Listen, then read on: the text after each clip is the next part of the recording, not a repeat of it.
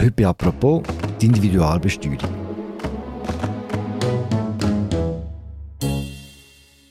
Seit Jahrzehnten müht sich das Parlament mit der Individualbesteuerung von Frau und Mann ab. Jetzt sieht es so aus, als tatsächlich eine Änderung von unserem Steuersystem bevorsteht und die Heiratstrafe abgeschafft wird. Was hat das Steuermodell für den Einfluss auf die Gleichberechtigung von Mann und Frau? Was sind die Argumente für die individuelle Besteuerung und was die dagegen? Über das reden wir heute in «Apropos» im täglichen Podcast vom Tagesanzeiger und Redaktion der Media. Mein Name ist Philipp Loser und mein Gast ist Claudia Blumer. Das letzte Mal hat sie für uns die neue Rechtsprechung beim Ehebegriff erklärt. Heute ist sie unsere Expertin für die Individualbesteuerung. Alles komplizierte Wörter. Hoi Claudia. Hoi Philipp. Wir fangen mit der Heiratsstrophe an. Was ist das genau und seit wann reden wir über die Heiratsstrophe? Die Heiratsstrafe ist die steuerliche Schlechterstellung von Ehepaar gegenüber Konkubinatspaar. Und vereinfacht gesagt gibt es diese Schlechterstellung, weil die Einkommen von Ehepartnern zusammengezählt werden und durch das kommen sie in eine höhere Progressionsstufe und müssen prozentual mehr Steuern abliefern auf ihr gemeinsames Einkommen. Seit wann reden wir über das? Ich würde sagen, seit sich Familienwesen in der Schweiz angefangen hat zu wandeln, das war so vielleicht 80er, 90er Jahre gewesen, dass vermehrt Frauen auch sind arbeiten und Paar ähm, sich die Arbeit im Haus und außer Haus vermehrt angefangen haben aufteilen und dann hat man gemerkt, dass es nachher Benachteiligungen gibt, wenn wenn man verheiratet ist, je nachdem, oder eben wenn man nicht verheiratet ist, dass man dann bevorteilt ist. Kann man sagen, wie viel mehr die verheirateten Menschen zahlen als die unverheirateten? Ja, das ist auch schwierig. Du fragst nachher, wie viel mehr im Schnitt sie äh, zahlen. Nein, das, das kann ich so nicht sagen. Das ist wirklich so ein kompliziertes Räderwerk und äh, einfach eine Zahl kann ich dir nicht liefern. Es ist so, dass je gleichmäßiger das Einkommen verteilt ist zwischen den Ehepartnern und je höher es ist, die zwei Faktoren, desto schlechter fährt man in der Ehe. Mhm. Das heißt, der Status quo bevorzugt das traditionelle Einverdienermodell. Und wenn ich sage, je höher, dann ist so, der Grenzwert ist so 13.000 Franken Familieneinkommen. Ab dann und bei, sagen wir, 50-50 oder 40-60 Verteilung, dann fährt man schlecht. Seit Jahrzehnten ist ja der Konsens in der Schweizer Politik, dass man, die Heiratsstrafe abschaffen will, oder? Und da gibt es verschiedene Wege, das zu machen. Zum Beispiel hat die CVP, die jetzt heute Mitte heisst, vor fünf Jahren das mit einer Volksinitiative versucht, oder? Genau. Und die ist ja ganz knapp gescheitert. Das Bundesgericht hat dann die Abstimmung ein paar Jahre später für ungültig erklärt wegen Falschangaben vom Bund. Der Bund hat gesagt, es seien nur 80'000 betroffen, es sind aber 450'000 noch betroffen. Äh, es sind, glaube ich, nur 80'000, wenn man von einem Unterschied von über 10% ausgeht. Mhm.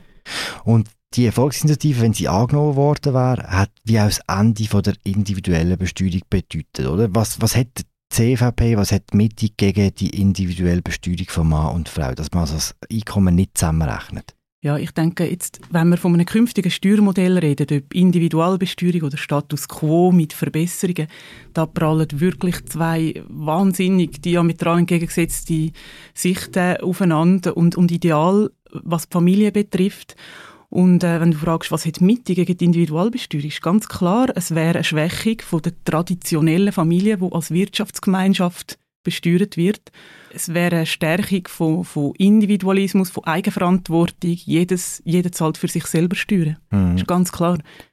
Aber wie würde das Familienmodell geschwächt werden? Weil sie würde ja gleich viel oder gleich wenig zahlen wie vorher. Das ist eben die Frage. Also, wenn wir jetzt Individualbesteuerung hätten, ich muss so sagen, wir würden jeden äh, individuell besteuern, dann würde ja das Paar, das zweimal 50'000 Franken verdient, würde ja dann viel besser fahren weil sie in eine tiefere Progression kommt. Mm, okay. Und das Paar, das einmal 100'000 und einmal null verdient, würde dann schlechter fahren. Aber das könnte man ausgleichen. Es ist dann, es, es, man könnte das mit der Tarifausgestaltung, mit der Progressionsausgestaltung, könnte man das auffangen. Es wäre auch möglich, so ein neues Steuersystem äh, einkommensneutral zu machen. Mm. Geht es an der anderen Seite ums Familienmodell oder einfach um eine gerechtere Besteuerung? Meinst du denen, die die Individualbesteuerung wollen? Mhm.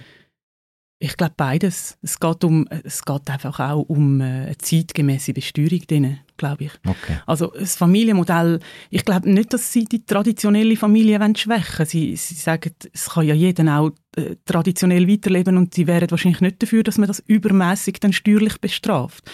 Aber sie wollen einfach die Erwerbsanreize fördern. Und sie sagen eben, in der Bundesverfassung ist das ja verankert, dass jeder nach seiner wirtschaftlichen Leistungsfähigkeit besteuert wird. Und das ist heute einfach nicht so. Bei gewissen Leuten, je nach Zivilstand, tut man die Leistungsfähigkeit individuell anders beurteilen und besteuern und bewerten. Und sie finden, das muss man endlich aufheben. Es ist nicht mehr zeitgemäß, dass man das so macht. Mhm. Der Kampf geht schon lange, der ist fast schon 40 Jahre alt. Vor 15 Jahren hat, äh, es eine Motion gegeben, die angenommen worden ist von der FDP. Jetzt hat die FDP-Frau eine Volksinitiative angekündigt. Was ist der Inhalt dieser Initiative? Sie wollen, dass jede, einfach, jede natürliche Person soll individuell besteuert werden So einfach? So einfach ähm, und doch natürlich so kompliziert wäre der Systemwechsel. Der Ueli Maurer hat gesagt, dass es zehn Jahre würde gehen, um das einführen auf Bundes- und Kantonsebene. Es wäre natürlich ein enormer Aufwand, den man auf sich nehmen müsste. Oder dass unser heutiges Steuersystem ist organisch gewachsen ist ist es wahnsinnig kompliziertes Räderwerk. Darum kann ich auch die gewissen Fragen, wie, wie groß ist genau die Heiratsstrafe, nicht so beantworten. Es ist mhm. einfach extrem komplex und kompliziert mit den vielen Abzügen, kantonalen Unterschieden.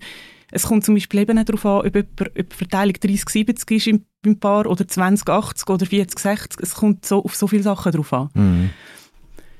Ja, aber das will die Initiative einfach Individualbesteuerung nicht mehr und nicht weniger. Ja. Und das heißt, man kann heute auch noch nicht sagen, was das für Konsequenzen hat in denen. Auch finanzieller Art, weil du sagst, es ist so kompliziert zu berechnen. Mm, ja, das, genau, das kann man nur abschätzen, was es für Konsequenzen hätte.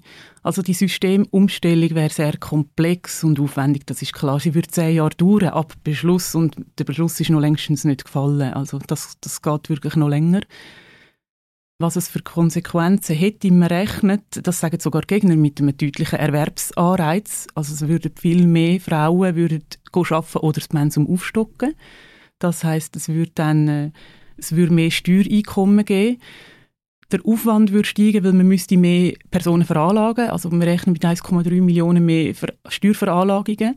Da sagen aber die Befürworter, dass es aufgefangen wird durch den digitalen Fortschritt. Es wird immer einfacher, zum Steuererklärung auszufüllen. Ja. Kann man sagen, dass die Gleichberechtigung zwischen Frau und Mann grösser wäre, wenn die, die Leute würden individuell besteuert werden? Ja, das wäre ganz sicher so.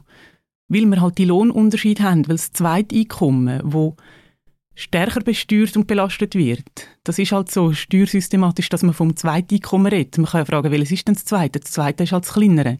Und das kleinere ist meistens das von der Frau. Und das wird stärker belastet. Ergo ist dort der Anreiz gross, um es zu reduzieren oder ganz aufhören. Man redet von einer Viertelmillion Frauen, die unfreiwillig unterbeschäftigt sind, die sagen, sie würden bei anderen Anreizen, sind die Steuern nur ein Teil davon, würden es mehr oder überhaupt schaffen. Okay, was sind denn die anderen Anreize? Äh, außerfamiliäre Kinderbetreuung und Steuern und vielleicht noch so Sachen wie Elternzeit. Ich habe es in der Anmoderation erwähnt, du bist auch Expertin für das neue Eherecht. Inwiefern hängen die beiden Entwicklungen zusammen? Also die Reform vom Eherecht, die schaut, dass dass die Frau eigentlich nicht mehr automatisch versorgt wird bei einer Scheidung vom Mann bis zum Lebensende und die Tendenz oder der Wille, eine individuelle Besteuerung in der Schweiz einzuführen. Ja, genau. Eben das Bundesgericht hat ja vor zwei Monaten eigentlich gesagt, look, bei einer Scheidung muss jeder wieder für sich selber schauen. Das ist stark kritisiert worden, von einigen Politikerinnen und Politikern, vor allem auf der linken Seite, kritisiert worden, weil sie gesagt haben, ja, hey, aber Moment, unsere Rahmenbedingungen stimmen noch nicht mit dem überein. Das Bundesgericht macht Politik von hinten, vom, vom Schwanz her aufzäumt.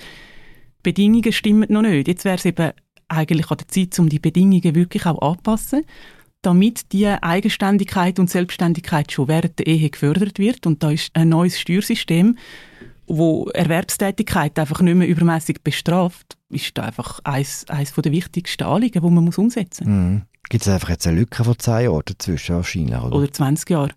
Also der, das Parlament hat am letzten Montag, der Nationalrat hat mit zwei Drittels Mehrheit nochmal bekräftigt, dass er die Individualbesteuerung will. Und der Bundesrat Ueli Maurer sagt im gleichen Atemzug, ja gut, sie haben sich aber auch schon bei anderer Gelegenheit für, ähm, für das Splitting-Modell ausgesprochen. Wir tun jetzt beide Varianten ausschaffen und ihnen im Herbst vorlegen und dann können sie sich nochmal drüber beugen. Es ist, ist halt ein grosser Unwille da und wirklich ein gro grosser Bremseffekt bei, bei der Bundesverwaltung und, und beim Bundesrat, um das umzusetzen. Wegen dem Aufwand, wegen der befürchteten Ausfälle etc. Wegen dem Familienbild, wenn ich vermute, spielt auch noch mit rein. Okay. Du hast ja letztes Mal gesagt, dass du verheiratet bist. Mhm. Hast du das Gefühl, du willst noch in deinem Leben mal individuell besteuert werden, in deinem Erwerbsleben? Ja, es könnte gar noch so knapp lange. Ich habe mir das auch schon überlegt.